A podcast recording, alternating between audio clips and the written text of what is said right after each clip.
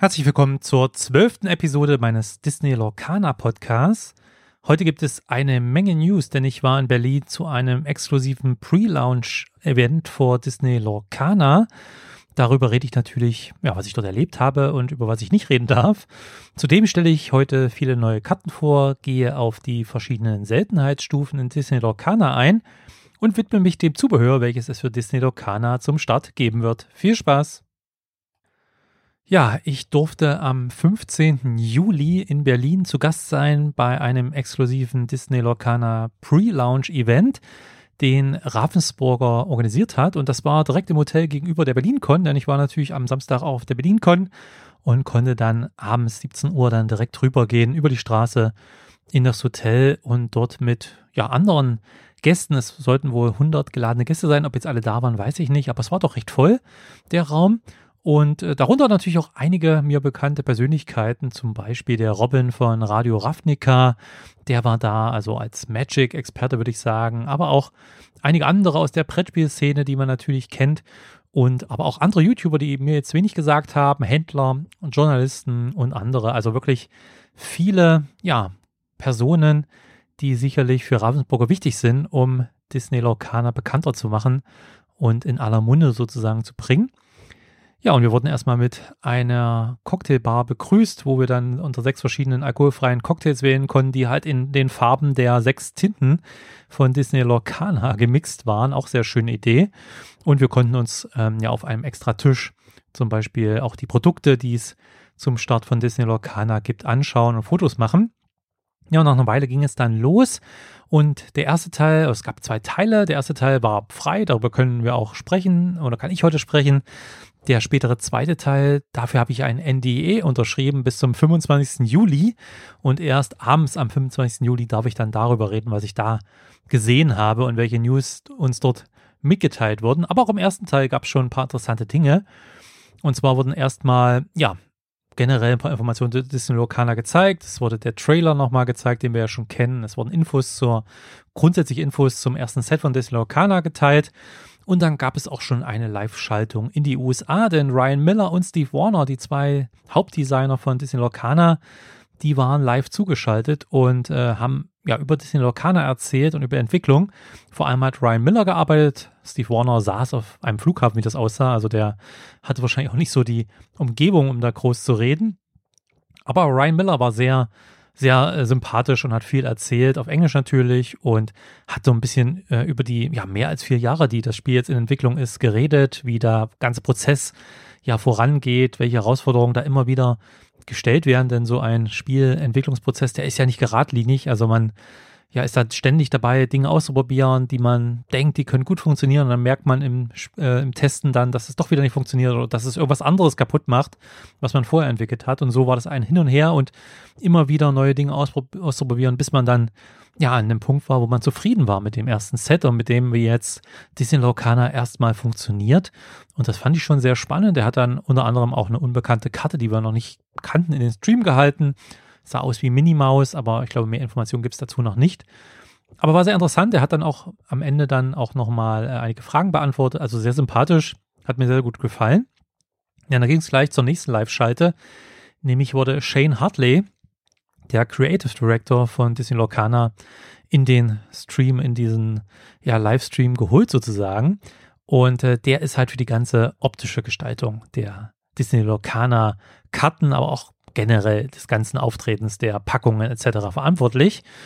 Und ähm, er war, wie gesagt, ebenfalls live aus den USA dabei und er hat eine sehr tiefe, sehr tiefe Einblicke in die Gestaltung von Disney Lorcana, der Produkte, des Logos, auch der Tintensymbole zum Beispiel gegeben. Da wurden auch aus dem Entwicklungsprozess hat er da vom Logo, aber auch den Tintensymbolen so Entwürfe gezeigt, ganz viele. Das fand ich auch sehr, sehr spannend, wie lange das gedauert hat, dass sie da an den Punkt gekommen sind, wo sie hin wollten. Auch was die einzelnen Tintensymbole bedeuten, denn die haben, die sind alle mit einer ja mit einem, mit vielen Gedanken im Hintergrund designt worden, die halt auch zur Farbidentität dieser Farbe eben passen, zu dieser Tinte, ähm, was die eben eher macht, wo die ihre Schwerpunkte hat. Also sehr spannend und er hat auch gezeigt, wie dann im Karten designt werden, ähm, worauf man achten muss, was ich auch sehr spannend fand. Ja, also ich bin jetzt nicht der Designer groß, aber natürlich interessiert mich sowas auch.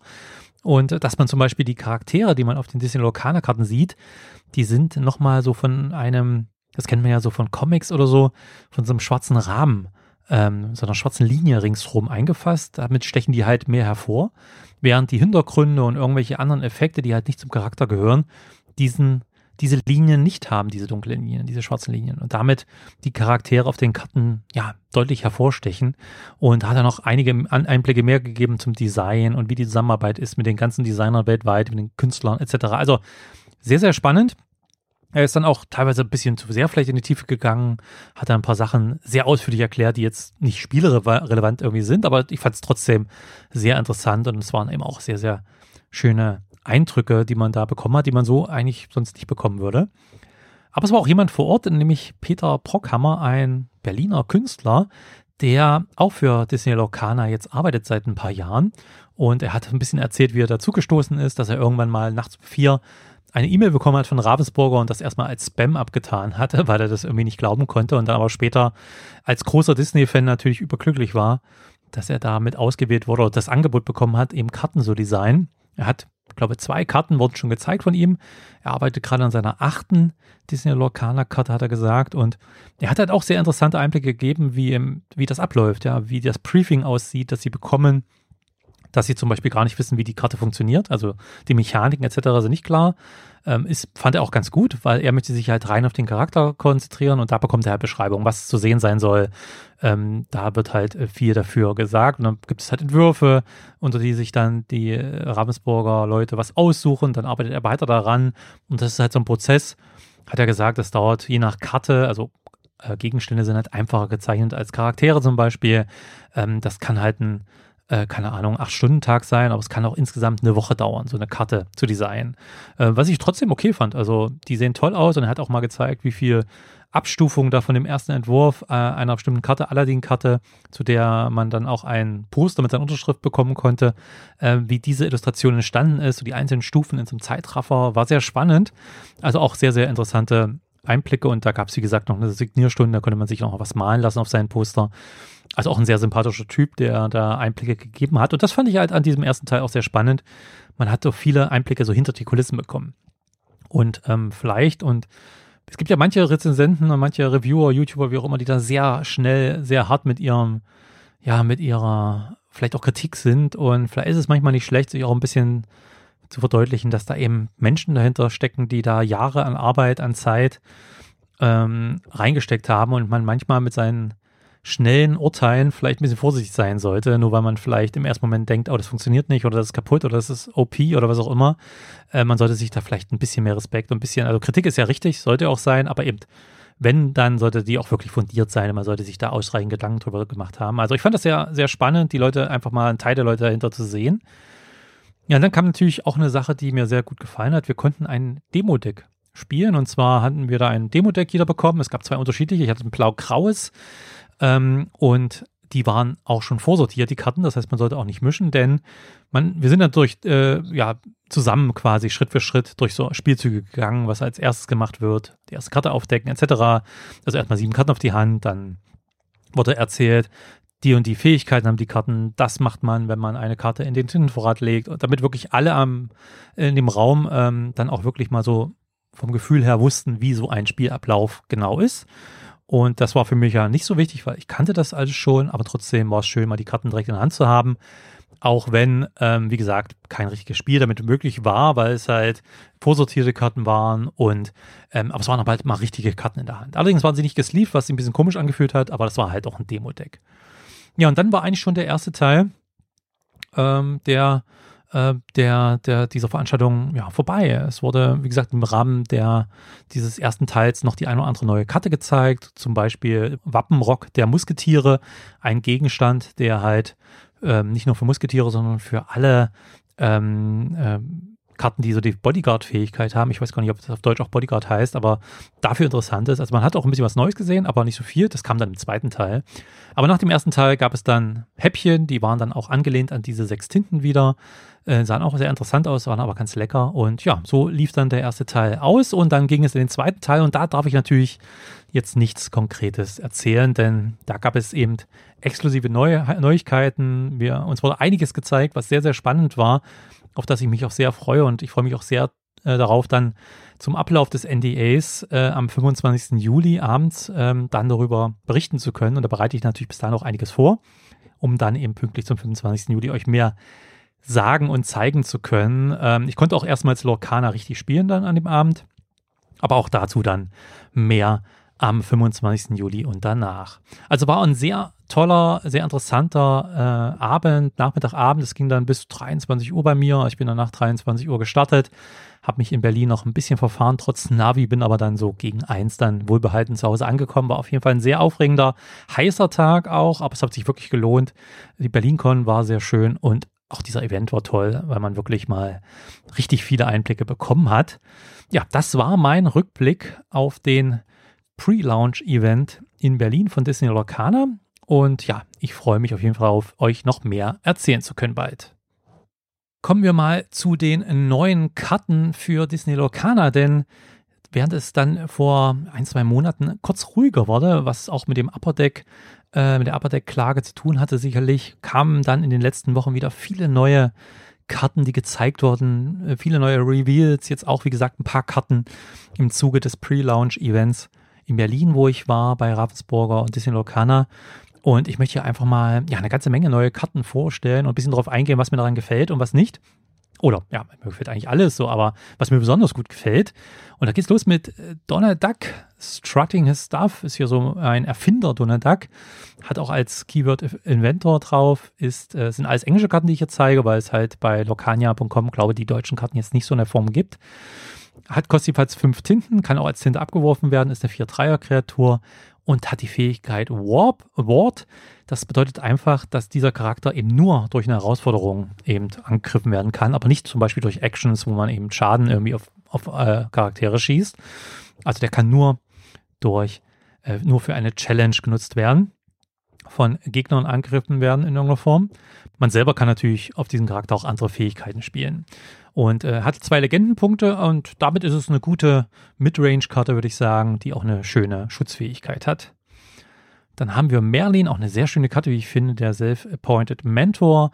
Vier Tinten, eine 3-4er-Kreatur und äh, mit einem Legendenpunkt nur, aber hat die Fähigkeit Support wenn dieser Charakter questet, also den einen Legendenpunkt sich holt, dann kann man seine Stärke einem anderen Charakter in diesem Zug geben. Und das ist schon nicht wenig, muss man sagen. Also einem anderen Charakter drei zusätzliche Stärke zu geben, damit kann man sehr schöne Angriffe dann machen, sehr schöne Herausforderungen mit anderen äh, Charakteren. Also das gefällt mir sehr als Fähigkeit. Und ich mag die Karte an sich auch, denn der Gegner muss sich natürlich auch überlegen, wie er bestimmte Karten von mir aus dem Spiel nimmt. Und ähm, hier einen teuren Schadenszauber auf eine Kreatur zu wirken, die nur einen Legendenpunkt hat, ähm, ist halt auch, das überlegt man sich auch, ne? Also, das ist sicherlich bei anderen Karten mit zwei oder sogar drei Legendenpunkten, da ist man viel eher bereit, einen starken ähm, Schadenszauber zu wirken. Hier bei der Karte, also ich, die könnte sich vielleicht dadurch auch ein bisschen schützen, dass sie nur einen Legendenpunkt hat. Also gefällt mir sehr, muss ich sagen, Merlin. Ähm, würde ich, werde ich auf jeden Fall auch spielen. Ja, und dann haben wir nochmal Merlin, nämlich in der Aktion Befuddle, allerdings in lila. Und das ist einfach eine Action für eine Tinte. Und damit kann man eine Karte oder einen Gegenstand, einen Charakter oder einen Gegenstand von einem Gegner oder von einem selber, das ist auch möglich, äh, der zwei oder weniger gekostet hat, dieser Charakter oder dieses, dieser Gegenstand, ähm, auf, diese, auf, den, äh, auf die Hand des Spielers zurückbringen. Das heißt, es ist so ein typischer, ähm, ja, so eine typische Fähigkeit, ähm, wo man eben eine Karte aus der Auslage wie auf die, wieder auf die Hand des Besitzers zurückbringen kann. Und das klingt jetzt mal nicht so stark, aber man muss sagen, äh, gerade wenn man jetzt eine starke Kreatur, die viel gekostet hat, so beim Gegner wieder auf die Hand zurückbringt, dann verliert er sozusagen mit dieser Kreatur zwei Runden, denn er braucht ja in seinem nächsten Zug, muss er die erst wieder ausspielen und erst im übernächsten Zug kann er sie dann nutzen. Ja, wir hat ja Einsatzverzögerung, das heißt in dem Zug, wo man eine Karte ausspielt, kann man in der Regel mit der nichts machen. Aber äh, durch diese, ja, durch diesen Bounce-Effekt hier kann man äh, den Gegner einfach zeitlich zurückwerfen, was auch eine sehr schöne Karte ist. Und sie ist günstig, gefällt mir sehr gut. Dann haben wir Simba, ja, eher eine normale Kreatur, zwei Tinten, eine Zwei-Dreier-Kreatur mit einem Legendenpunkt und hat halt die Fähigkeit Bodyguard. Das heißt, ähm, man kann diese sowohl, also man kann diese beim Spiel, wenn man die reinbringt ins Spiel, kann man die ähm, erschöpfen. Das heißt, sie erschöpfen ins Spiel kommt und dann ähm, muss ein Gegner dann Simba angreifen und kann nicht andere Karten von einem angreifen. Also er muss erst Simba angreifen. Und dann kann man halt sehr schön andere Karten auch schützen. Aber eher eine einfachere Karte. Man merkt auch hier eine, eine Common, eine gewöhnliche Karte an dem Symbol. Also die wird es auch häufig geben. Dann haben wir hier mit Kronk eine Uncommon-Karte und zwar Right Hand Man Storyborn Ally sechs Tinten, also relativ teuer, aber das kennen wir ja bei Stahl, bei den grauen Karten, ist eine 6-6er Kreatur, 6 Angriff, 6 Verteidigung, hat keine besonderen Fähigkeiten, aber zwei Legendenpunkte. Und ist damit halt ja, eine relativ straightforward Karte für Stahl, die natürlich viel kostet, aber wo man dann im Late Game eben eine Karte hat, die zwei Legendenpunkte bringt und die sich auch gut schützt und selber natürlich Bedrohung mit ihrer 6 Angriff, 6 Verteidigung auch ausstrahlt. Eine sehr schöne Karte ist auch Pongo in Rot.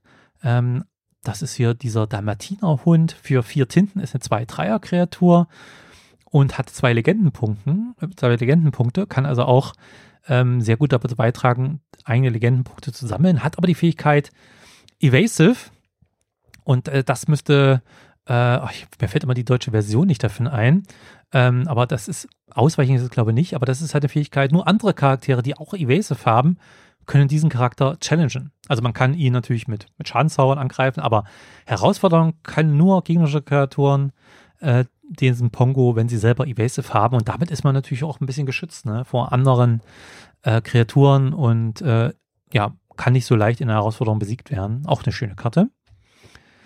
Dann wurden zwei Karten angekündigt, die mir auch sehr, sehr gut gefallen haben. Und das ist nämlich Flotsam und Jetsam. Das sind äh, zwei, ja, ähm, Aale sind es hier nicht. Wie heißen die, äh, die diese, diese länglichen äh, Fische aus der Tiefsee? Komme ich jetzt gerade nicht drauf. Aber ähm, auch fiese Charaktere. Und äh, Flotsam kostet fünf Tinten, kann leider nicht selber als Tinte abgeworfen werden, ist eine 3-4er-Kreatur und hat die Fähigkeit Rush. Das heißt, er kann in dem Zug, wo er ausgespielt wird, auch schon andere, andere Charaktere herausfordern. Ist also nicht, zumindest was das Herausfordern angeht, nicht von der Einsatzverzögerung ähm, betroffen und hat zwei Legendenpunkte. Und er hat noch eine zweite Fähigkeit, nämlich andere Charaktere namens Jetsam bekommen auch Rush. Das heißt, wenn man Flotsam ausspielt und Jetsam, haben beide Rush. Und wenn man beide ausspielt, bekommt auch, bekommen auch beide Evasive, denn die Hauptfähigkeit von Jetsam ist Evasive. Also auch wieder die Fähigkeit, dass eben nur andere Charaktere, die auch Evasive haben, ihn herausfordern können. Aber wenn man einen Flotsam im Spiel hat, mindestens, oder andere Charaktere mit dem Namen Flotsam, bekommen auch Evasive. Das heißt, wenn man beide im Spiel hat, haben die beide sowohl Rush als auch Evasive. Und das ist natürlich eine sehr, sehr schöne Kombi. Ähm, also für Lila auch eine, eine Zwei-Karten-Kombi, die man auf jeden Fall, wenn man sie reinnimmt, beide reinnehmen sollte. Und Jetsam kostet vier Tinten und eine 3-3er-Kreatur und hat allerdings nur einen Legendenpunkt. Dann haben wir in Blau Triton, der Seekönig, ähm, ist entsprechend ja, diesem Titel dieser Person äh, auch sieben Tinten äh, kostet die und ist eine 5-9er Kreatur, also 5 Angriff, 9 Verteidigung, hat keine besonderen Fähigkeiten, aber zwei Legendenpunkte und ja, eine schöne, starke Kreatur, die schwer wegzubekommen ist mit ihren neuen, äh, neuen Verteidigung, aber natürlich mit sieben Tinten auch, äh, muss man erstmal so viel Tinten haben, um den spielen zu können. Dann haben wir mit fünf Tinten, äh, die allerdings nicht als Tinte abgelegt werden kann, die Karte, haben wir eine Aktion und das ist recht teuer. Eine Aktion für fünf Tinten ist recht teuer und das ist ein Song. Das heißt, Crap Your Sword heißt die in Stahl, kann auch von einer Kreatur, die fünf oder mehr äh, Kosten hat, die schon ausliegt vor allem, wenn man die erschöpft, kann man diesen Song sozusagen um, umsonst spielen oder man bezahlt ganz normal die fünf Tinten dafür. Und die, Fähig die Karte finde ich halt wirklich gut, denn man kann damit zwei Schaden bei jedem gegnerischen Charakter verursachen. Also bisher fehlten ja eigentlich so Karten, und das habe ich halt in meinen Testspielen auch schon gemerkt, wenn der Gegner erstmal einen gewissen Board-State hat und man am Anfang es halt nicht schafft, äh, Gegner oder Charaktere von ihm wegzubekommen, dann hat er irgendwann vier, fünf, sechs Charaktere auf dem Board und dann war es bisher schwer, ihn überhaupt noch aufzuhalten, weil er hat dann in einem Rutsch sieben, acht, neun, zehn, äh, keine Ahnung, Legendenpunkte machen können. Ne? Und mit Crap Your Sword, das ist zwar eine teure Action, aber man kann sie, wie gesagt, eben auch als Song spielen.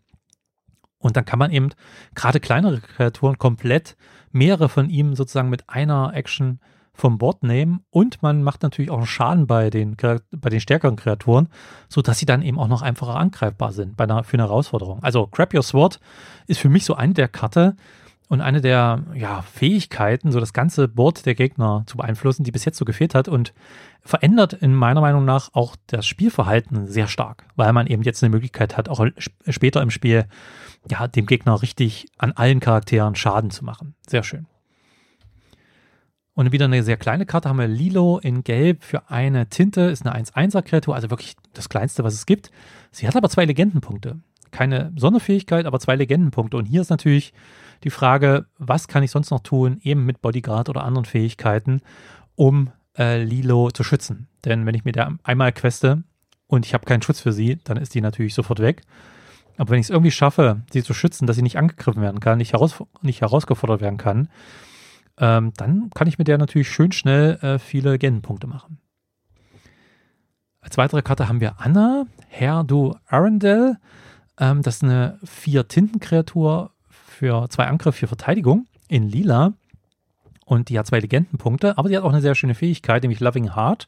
Wenn man diesen Charakter ausspielt und wenn ich bereits Elsa im Spiel habe als Charakter, dann darf ich mir einen gegnerischen Charakter aussuchen und dieser äh, wird in der nächsten Phase, also wenn dessen Besitzer am Zug ist, wird die nicht bereit gemacht. Also sie bleibt erschöpft. Und das ist natürlich auch sehr schön, um sehr starke äh, Kreaturen oder ähnliches eben einfach dem Gegner für eine Runde wegzunehmen. Äh, indem, ja, die dann nicht bereit sind zum Spielen. Ist eine sehr spezielle Fähigkeit, aber wenn man eher ein Deck spielt, wo Elsa drin ist, ist Anna auf jeden Fall eine sehr, sehr schöne, äh, ja, sehr schöne Karte, um dem Gegner ein bisschen, manche Sachen ein bisschen wegzunehmen, für kurze Zeit zumindest. Dann haben wir Ariel, die muss natürlich auch in das erste Set mit rein. Spectacular Singer, eine zwei Dreier-Kreatur für drei Tinten. Ist an sich nicht so aufregend, hat auch nur einen Legendenpunkt. Aber sie hat zwei sehr coole Fähigkeiten, und zwar die neue Fähigkeit Singer 5. Normalerweise hatte ich ja vorhin erklärt, gibt es Action, die auch Songs sind.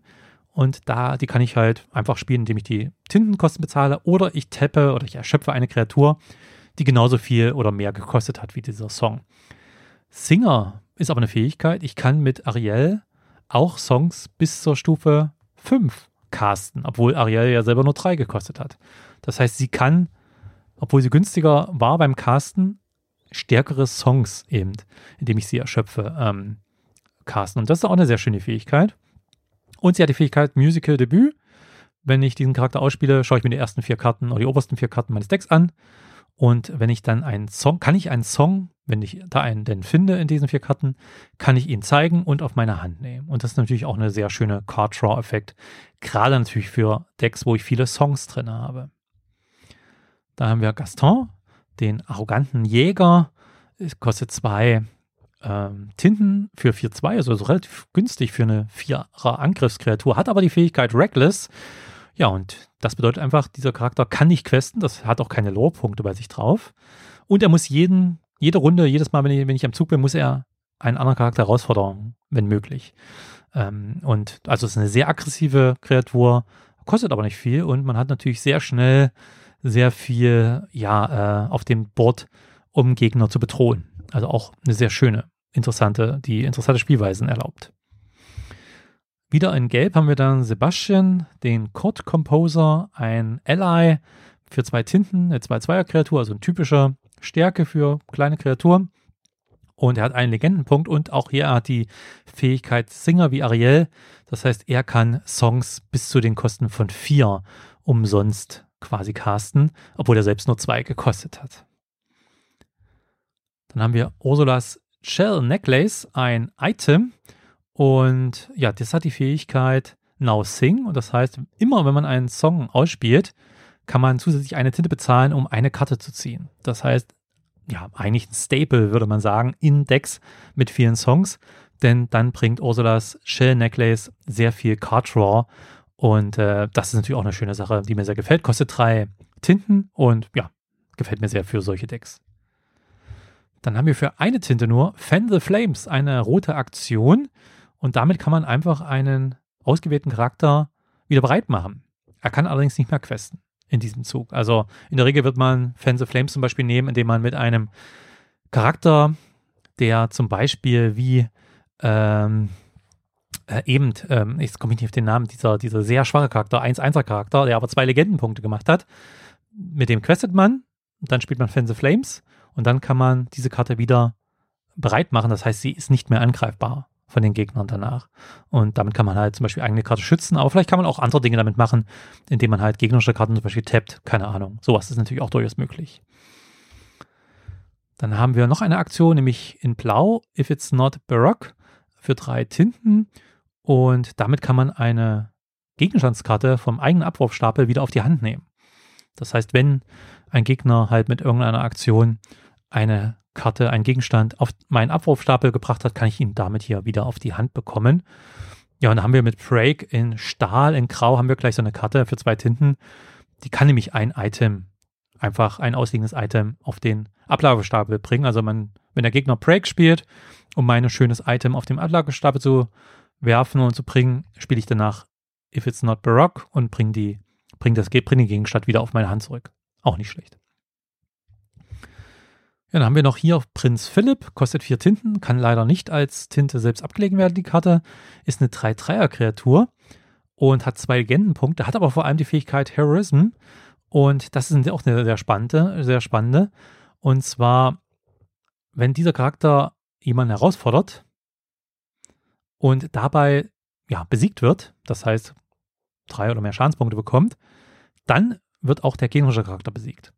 Das klingt erstmal nach einer komischen Fähigkeit, aber wenn der Gegner halt eine sehr starke, wie den Triton zum Beispiel, mit neun, mit neun äh, Lebenspunkten auf dem Spielfeld hat, den man ja wirklich schwer wegkriegt.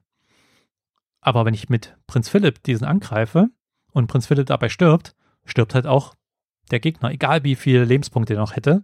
Und das ist natürlich auch eine sehr schöne Fähigkeit. Somit kann man eben auch sehr starke Karten hier mit sowas wie Prinz Philipp wegkriegen und ähm, auch hier wieder eine sehr interessante Mechanik. Dann haben wir Aladdin, Street Red und das ist eine Karte von Peter Brockhammer, ähm, den ich ja auf den auf dem Pre-Launch-Event in Berlin von Disney Locana hat er dort eine, einen Vortrag gehalten, wo er ein bisschen erklärt hat, wie unter anderem diese Karte hier entstanden ist.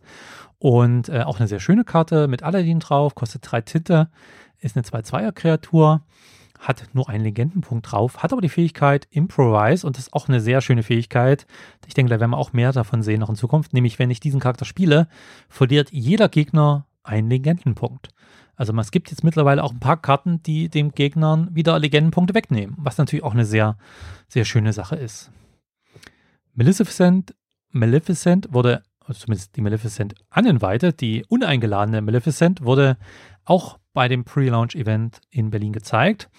Ist ein Sorcerer, Dreamborn Villain, für fünf Tinten, eine 3-6er-Kreatur. Hat keine Fähigkeiten, aber hat drei Legendenpunkte. Und ja, das ist natürlich auch eine Karte, wenn ich die spiele oder wenn ich mit der Queste nutze ich vielleicht eben die rote Karte, die ich eben hatte, wo ich sie wieder bereit machen kann. Das heißt, dass sie nicht mehr angreifbar ist. Ähm, auch eine schöne Sache, um ähm, so eine Karte eben mehr als nur ein, zwei Züge nutzen zu können. Ähm, jetzt nichts Besonderes, aber drei Legendenpunkte ist schon reizvoll. Ja, und ich glaube, meine Lieblingskarte oder eine der Lieblingskarten von den neuen Karten ist Tinkerbell Giant Fairy, kostet sechs Tinten, ist eine 4-5er Stahlkreatur und hat drei Fähigkeiten. Zum einen hat sie natürlich auch zwei Legendenpunkte, aber hat eben drei Fähigkeiten. Zum einen Shift 4 und das ist ja die Fähigkeit, wo ich, wenn ich schon eine kleinere Tinkerbell vorher ausgespielt habe, brauche ich nur vier Tinten zu bezahlen, um diese große Tinkerbell eben drauf zu spielen, um auf diese kleine Tinkerbell draufzulegen. Also ich kann die auch günstiger spielen. Die zweite Fähigkeit, Rock the Boat, ist, wenn ich diesen Charakter spiele, bekommt jeder gegnerische Charakter einen Schaden. Also auch so ein ja, Masseffekt, wo ich halt alle gegnerischen Kreaturen einen Schaden äh, zufügen kann. Auch sehr schön. Und sie hat noch die Fähigkeit Punny Pirate während meines Turns, während meines Zuges.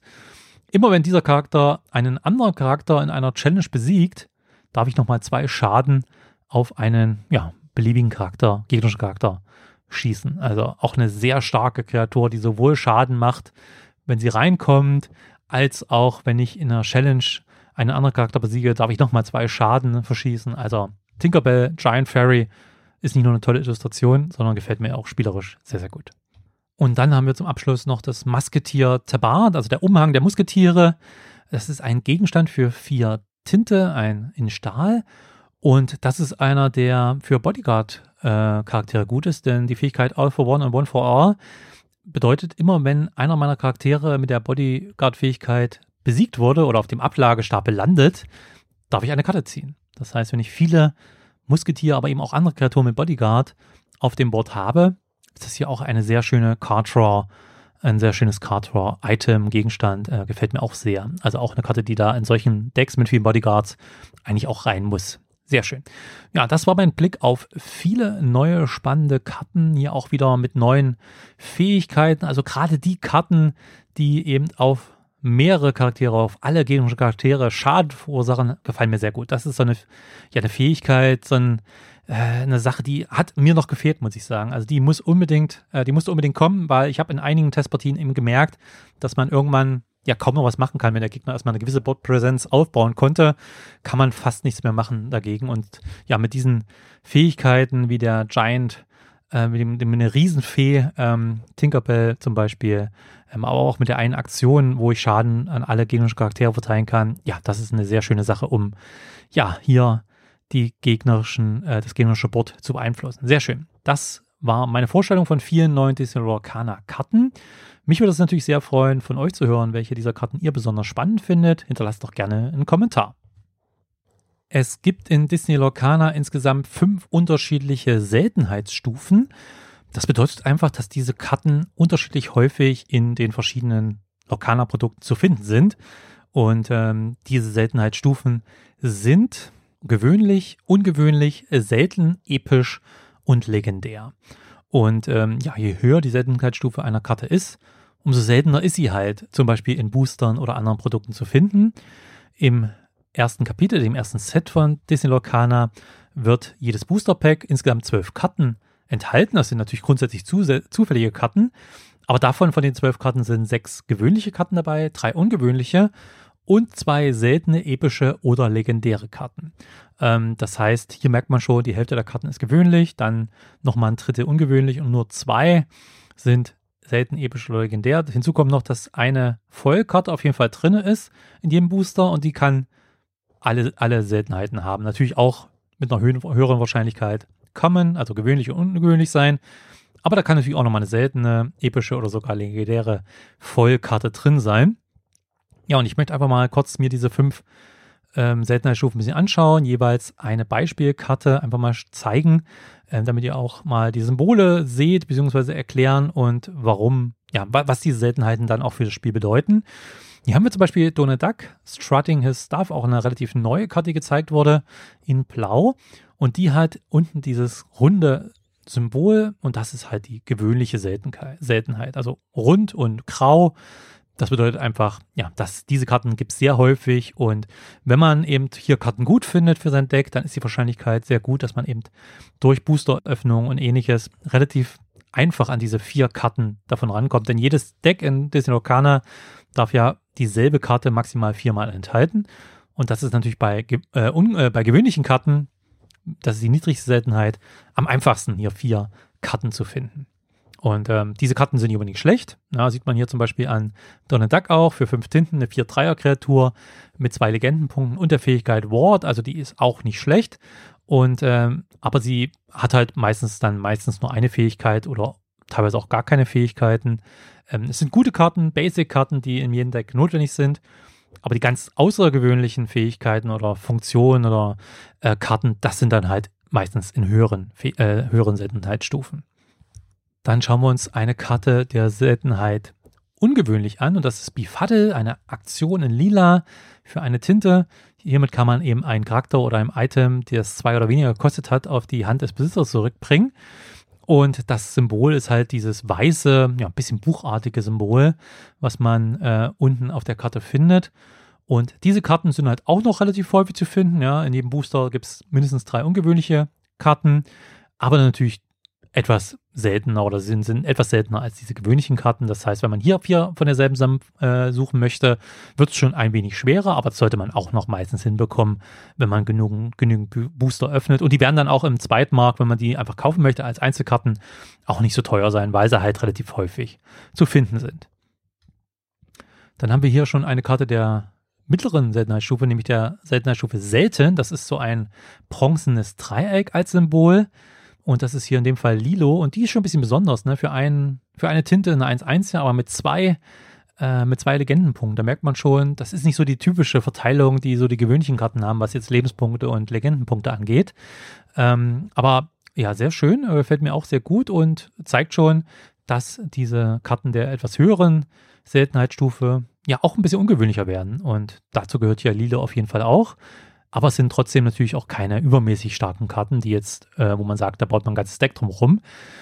Aber natürlich, und da wird halt mit jeder Seltenheitsstufe schwieriger, hiervon vier Karten zusammenzukriegen für ein eigenes Deck wird halt schon schwieriger. Also man kann natürlich auch jede Karte seltener spielen. Man muss jetzt nicht jede Karte viermal im Deck spielen, aber gerade gute Karten oder bestimmte Karten möchte man eben auch viermal, das ist das Maximum, im Deck haben. Und das wird bei den seltenen Karten schon schwieriger.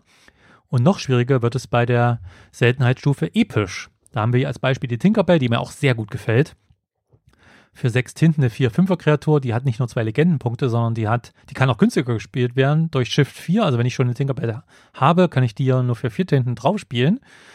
Und sie hat vor allem zwei Fähigkeiten. Wenn sie ins Spiel kommt, macht sie jedem gegnerischen Charakter einen Schaden, was eine großartige Fähigkeit ist. Und eine weitere Fähigkeit heißt, wenn ich mit diesem Charakter in einer Challenge, also in einer Herausforderung einen anderen Charakter besiege, darf ich nochmal zusätzlich zwei Schaden auf einen ja, beliebigen Charakter, gegnerischen Charakter verteilen oder dort schießen. Äh, also eine sehr starke Fähigkeit und hier sieht man schon ein bisschen, was viele ja von diesen epischen und dann natürlich gleich auch noch den legendären Karten äh, hat, dass die eben wirklich sehr stark sind. Die haben halt noch mehrere Fähigkeiten, die sind dann oft auch flexibler einsetzbar. Ne? Die bieten halt nochmal unterschiedliche Möglichkeiten, was man damit machen kann. Ähm, und sie sind halt eben vor allem viel schwerer zu bekommen. Also um jetzt hier von Tinkerbell, da wäre ich schon froh, wenn ich eine davon in meinem Deck habe. Ähm, davon bis zu vier zu finden, wird halt normal beim Booster öffnen sehr schwierig. Da muss ich schon viele Booster öffnen. Das sind dann so langsam Karten, da muss ich entweder Glück haben, um mal eine oder zwei zu bekommen, oder ich muss sie mir halt eintauschen oder eben kaufen dann später auf dem Zweitmarkt. Und die höchste Seltenheitsstufe ist dann legendär. Und das ist hier zu sehen, zum Beispiel bei Stitch, Carefree Surfer. Das ist dieses fünfeckige goldene äh, Symbol unten auf der Karte. Und das sind halt sehr seltene Karten. Bis jetzt sind insgesamt nur fünf ähm, legendäre Karten aus dem ersten Set bekannt. Da kommt vielleicht noch ein paar dazu, aber das sind halt bis jetzt die bekannten. Und äh, die haben nicht nur teilweise wirklich gute Fähigkeiten. Stitch ist halt 7 Mana, eine 4-8er-Kreatur mit zwei Legendenpunkten und hat noch eine schöne Card-Draw-Fähigkeit. Sondern hier ist es halt eben auch sehr schwer, die überhaupt zu bekommen. Und geschweige denn davon vier Stück für das eigene Deck zu bekommen. Da muss man schon wirklich sehr, sehr viele Booster öffnen und sehr viel Glück haben oder eben mit anderen tauschen oder dann natürlich auch am Zweipack zuschlagen, wobei dann eben auch diese legendären Karten ähm, natürlich ja, wahrscheinlich mit die teuersten werden, denn das sind eben Karten, die sind halt insgesamt nur sehr selten zu finden. Also es gibt insgesamt, wie gesagt, fünf Seltenheitsstufen von gewöhnlich über ungewöhnlich, selten, episch bis legendär. Und danach richtet sich vor allem natürlich, wie oft man diese in Boostern etc. finden kann. Aber man kann auch sagen, dass natürlich durchaus die Fähigkeiten, die Stärken ähm, natürlich dann von so Karten, die dann seltener sind, auch oft höher sind, oft größer sind und dadurch natürlich auch schon beliebt sind, dass man diese natürlich im eigenen Deck spielen möchte. Ihr könnt ja mal gerne einen Kommentar hinterlassen, was ihr von diesen fünf Seltenheitsstufen haltet, ob ihr dann auch jemand seid, der sagt, okay, ich versuche auf dem Zweitmarkt bestimmte Karten einfach zu bekommen, um eben zum Beispiel diesen Stitch viermal in meinem Deck spielen zu können, was man eben, ja, durch normales Booster öffnen wird man nicht vier davon aufmachen. Da könnt ihr gerne einen Kommentar hinterlassen, wie ihr dabei vorgeht. Natürlich gibt es beim Start von Disney Lorcana auch Zubehör, denn äh, Ravensburger hat sich natürlich auch gut angeschaut, was andere Sammelkartenspiele machen. Und natürlich gibt es auch einfach Zubehör, das sinnvoll ist für Sammelkartenspielerinnen und Spieler. Und insgesamt wird es vier verschiedene Arten von Zubehör zum Start des ersten Sets von Disney Lorcana geben. Und ich konnte mir auf dem Pre-Launch-Event von Lorcana in Berlin auch dieses Zubehör anschauen, denn das hatte man dort ebenfalls aufgebaut. Und da konnte ich mir ein gutes Bild machen und ich blende natürlich auch, äh, beziehungsweise verlinke auch Bilder davon natürlich. Und zum einen gibt es da Kartenhüllen und das ist beim Sammelkartenspiel natürlich essentiell, denn man möchte diese Karten schützen. Die machen, diese Hüllen machen die Karten natürlich auch leichter mischbar und gerade teure Karten möchte man natürlich auch gut schützen, damit die eben nicht beschädigt werden. Und es gibt zum ersten Set drei Packs mit Kartenhüllen äh, die jeweils 65 Kartenhöhen enthalten. Das ist eine etwas merkwürdige Anzahl von Kartenhöhen. Man muss sagen, dass ein Deck in Disney Locana mindestens 60 Karten enthalten muss. Kann auch mehr sein. Viele werden aber, denke ich mal, mit den 60 Karten spielen. Und da passt es natürlich, wenn man einberechnet, dass man vielleicht noch ein paar Ersatzhöhen hat, wenn vielleicht doch mal irgendwas beschädigt wird. an der Hülle. Also sind 65 Kartenhöhen jetzt nicht so schlecht, das ist trotzdem eine etwas komische äh, Anzahl. Die meisten Hersteller machen 50 oder 100 Karten in so einem Pack, aber okay. Die Motive, die auf den Kartenhöhen drauf sein werden, also hinten drauf ist äh, Captain Hook und Elsa und Mickey Mouse. Das sind für das erste Kapitel, also für das erste Set, diese drei Kartenrücken. Aber es wurde auch schon angekündigt, dass natürlich dann in späteren Sets auch andere Charaktere, andere Kartenrückseiten, also äh, Höhenrückseiten dann verfügbar sein werden. Und bei meinem Partnershop, dem Mayana Fantasyland, kostet so ein Kartenhöhenpack aktuell 9,90 Euro. Was ich recht teuer finde. Also für 65 Kartenhöhen 9,90 Euro das ist ordentlich und mir persönlich, ehrlich gesagt, auch ein bisschen zu teuer. Dann wird es Deckboxen geben, denn ja, Deckboxen sind wichtig, um die Karten zu transportieren. In den Starter-Sets werden zum Beispiel keine Deckboxen mit dabei sein. Das heißt, hier macht es durchaus Sinn, sich Deckboxen zu kaufen, um einfach das eigene Deck sicher zum Spieleabend oder in den Store mitnehmen zu können und dort spielen zu können. Dort passen jeweils 80 Karten inklusive Kartenhöhen rein.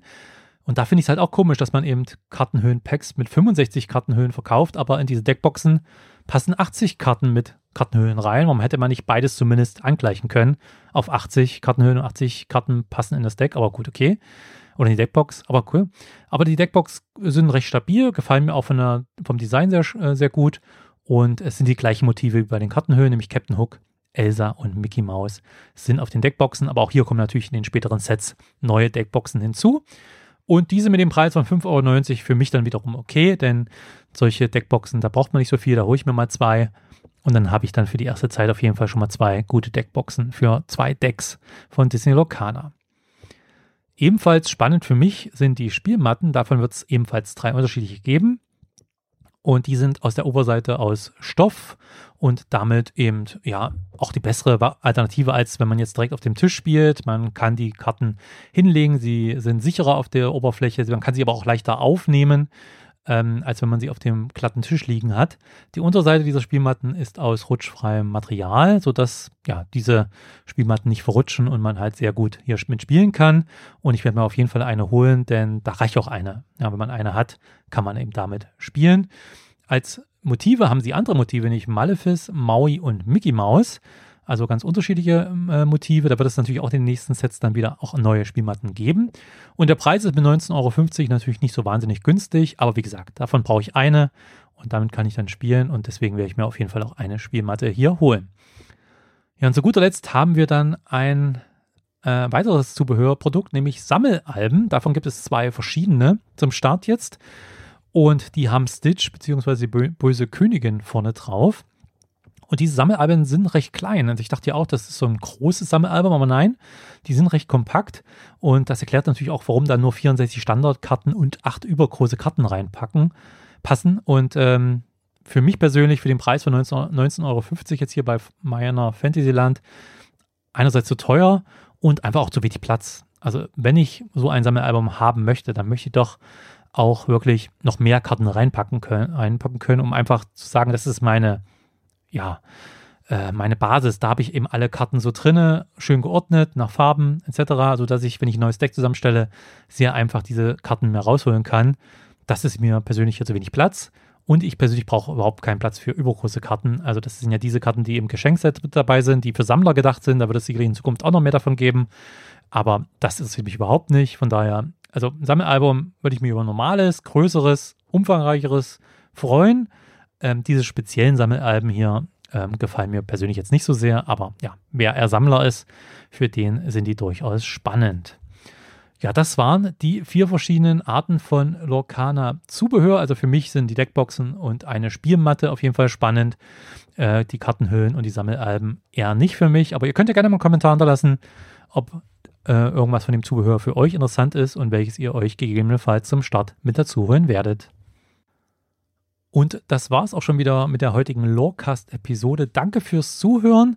Mich würde es natürlich sehr freuen, wenn du den Lorecast auf Apple Podcasts, Spotify, Google Podcasts und den vielen anderen Plattformen bewertest und vielleicht sogar eine Rezension hinterlässt. Das äh, ja, freut mich nicht nur sehr, von euch zu lesen, sondern es hilft mir natürlich auch sehr dabei, neue Hörerinnen und Hörer zu gewinnen, weil ich dadurch einfach in den Rankings dort weiter nach oben klettere. Zudem würde es mich freuen, wenn ihr den Podcast abonniert und den Podcast an Freunde und Familie weiterempfehlt. Auch das hilft mir dabei, neue Hörerinnen und Hörer zu gewinnen. Ja, das war's für heute. Vielen Dank und wir hören uns beim nächsten Mal wieder. Lorecast ist ein Fan-Podcast und in keiner Weise mit der Walt Disney Company verbunden. Danke fürs Zuhören. Mich würde es sehr freuen, wenn du den Lorecast auf Apple Podcast, Spotify und anderen Podcast-Plattformen abonnierst und eine Bewertung abgibst, denn das hilft mir sehr dabei, neue Hörerinnen und Hörer zu gewinnen. Zudem würde es mich freuen, wenn du den Lorecast an Freunde und Familie weiterempfehlst. Vielen Dank. Lorecast ist ein Fan-Podcast und in keiner Weise mit der Walt Disney Company verbunden.